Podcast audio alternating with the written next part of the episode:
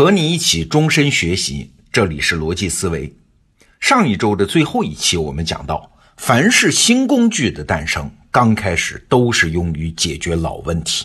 但是呢，随着新工具应用的展开，它一定会带来前所未有的创新。这是给我们这个时代所有手握新工具的人的一个提醒啊！如果你满足于新工具解决老问题，你就会错过新的创新，会辜负这项工具。那最近呢，咱们得到 APP 里面张潇雨老师的专栏《商业经典案例课》讲了一个专题，叫《美国零售简史》。哎，其实也侧面的印证了这个道理。那请问呢，现代化之前的零售业是什么样？哎，我们今天很难想象了，基本都是专业小店，就是你买布得去布店，买豆腐得去豆腐店。现在我们司空见惯的那种街头夫妻小店，也就是能够出售上百样产品的那种日杂百货，在现代化之前那是不可想象的。为啥？因为这背后啊，必须要有一个强大的供应链系统来支撑，涉及到广泛的社会配套。人类的技术达到这个水平，也不过是近一百多年的事儿。那我们下面就以美国为例啊，看看零售业在这一百多年间发生了什么样的迭代。美国零售业的第一次大迭代发生在一八八四年，出现了邮购啊，就是你给商家写信，然后商家给你发货这种模式。那掀起这次变革的人呢，叫希尔斯，哎，这名字很熟吧？对他创办的希尔斯百货，到今天仍然是美国第三大零售巨头。要知道，当时美国还没有完成城市化呀，三分之二的人还住在农村呢。可是农民世世代代都习惯买东西一手交钱一手交货嘛，他们不大相信这个远在天边的商家，那怎么办呢？所以希尔斯百货就实行了两项制度，一个呢叫保证满意啊，你要是不满意原款退还，这叫自由退换货制度啊。另外一个呢就是允许货到付款，哎。你听着是不是很熟悉啊？对，现在我们熟悉的网购方式啊，其实一百多年前就用邮购这种方式已经诞生了。你可能会说，哎，这个希尔斯真聪明啊，居然创立了一个前所未有的商业模式。其实啊，这不全是希尔斯的功劳，背后其实就是一个新工具，啥呀？铁路嘛。从十九世纪三十年代开始，美国人在全国修建了三十六万公里的铁路，从大西洋到太平洋被彻底打通。但是刚开始的时候呢，大家以为铁路嘛，它只是提高了旅行和运货的效率啊，他没有想到它还会诞生新的零售业的模式。所以你想，从一八六九年太平洋铁路通车到一八八四年希尔斯发出第一个邮购包裹，这中间多少年？十五年。但这个时候大家在干什么呀？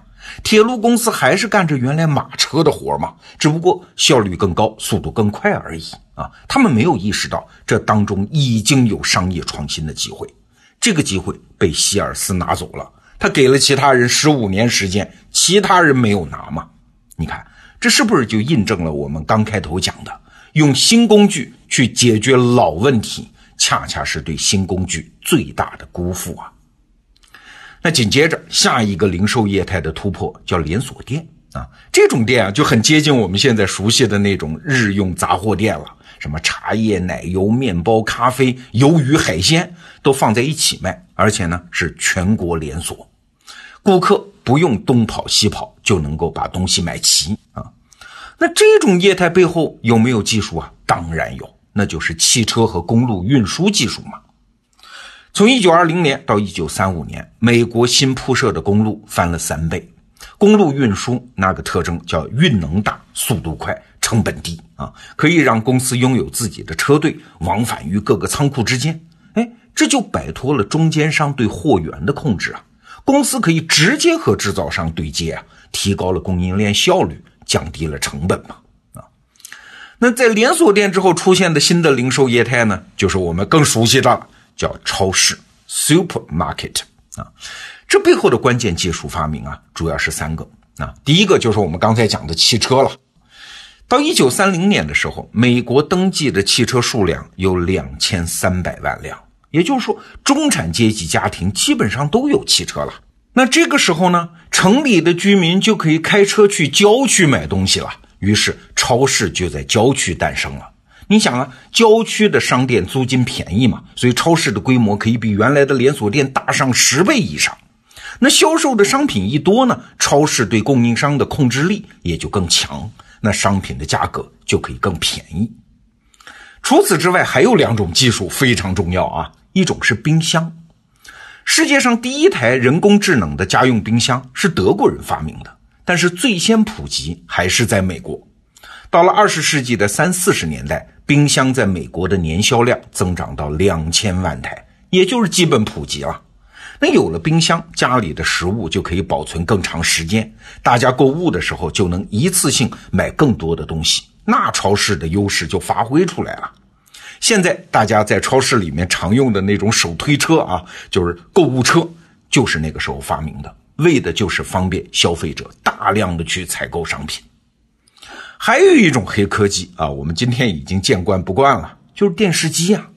你想那个时候电视开始走进家庭啊，而且在一九四一年出现了历史上的第一个电视广告。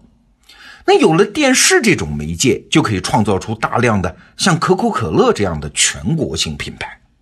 哎，这跟超市有什么关系啊？有关系。你想啊，美国幅员辽阔，消费者背景复杂，萝卜青菜各有所爱嘛，需要的种类就会变得非常多。那超市很难全国统一管理。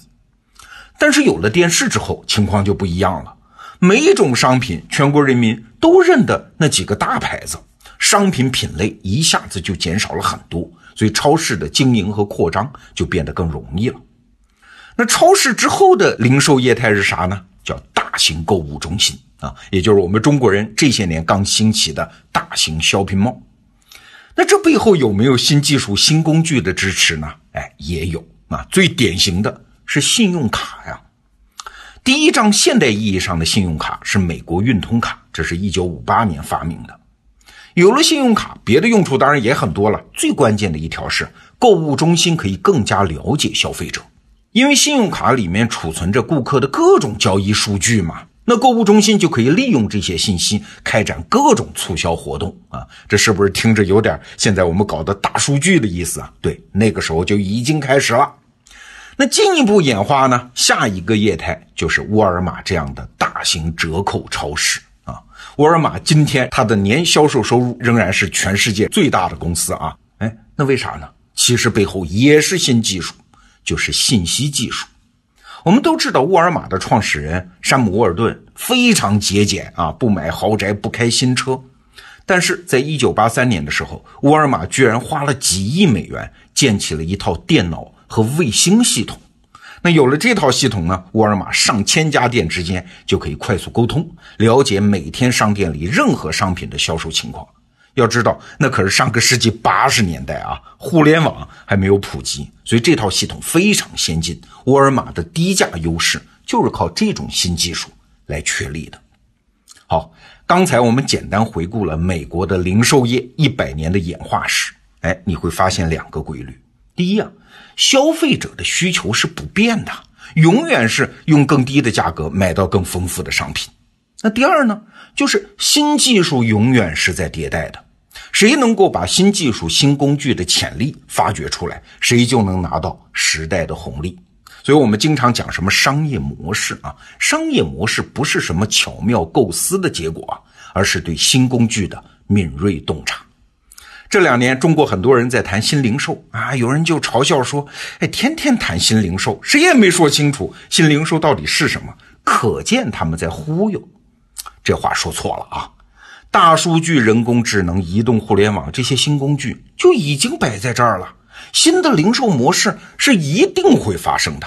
虽然大家现在还不知道新零售到底是什么，但是区别在于，有的人已经开始上路寻找。有的人还抄着手在一边嘲笑，就这么个区别。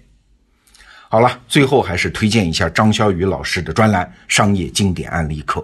那为什么要了解商业历史上的经典案例呢？哎，还是丘吉尔那句话说的好嘛？你能看到多远的过去，就能看到多远的未来。好，明天见。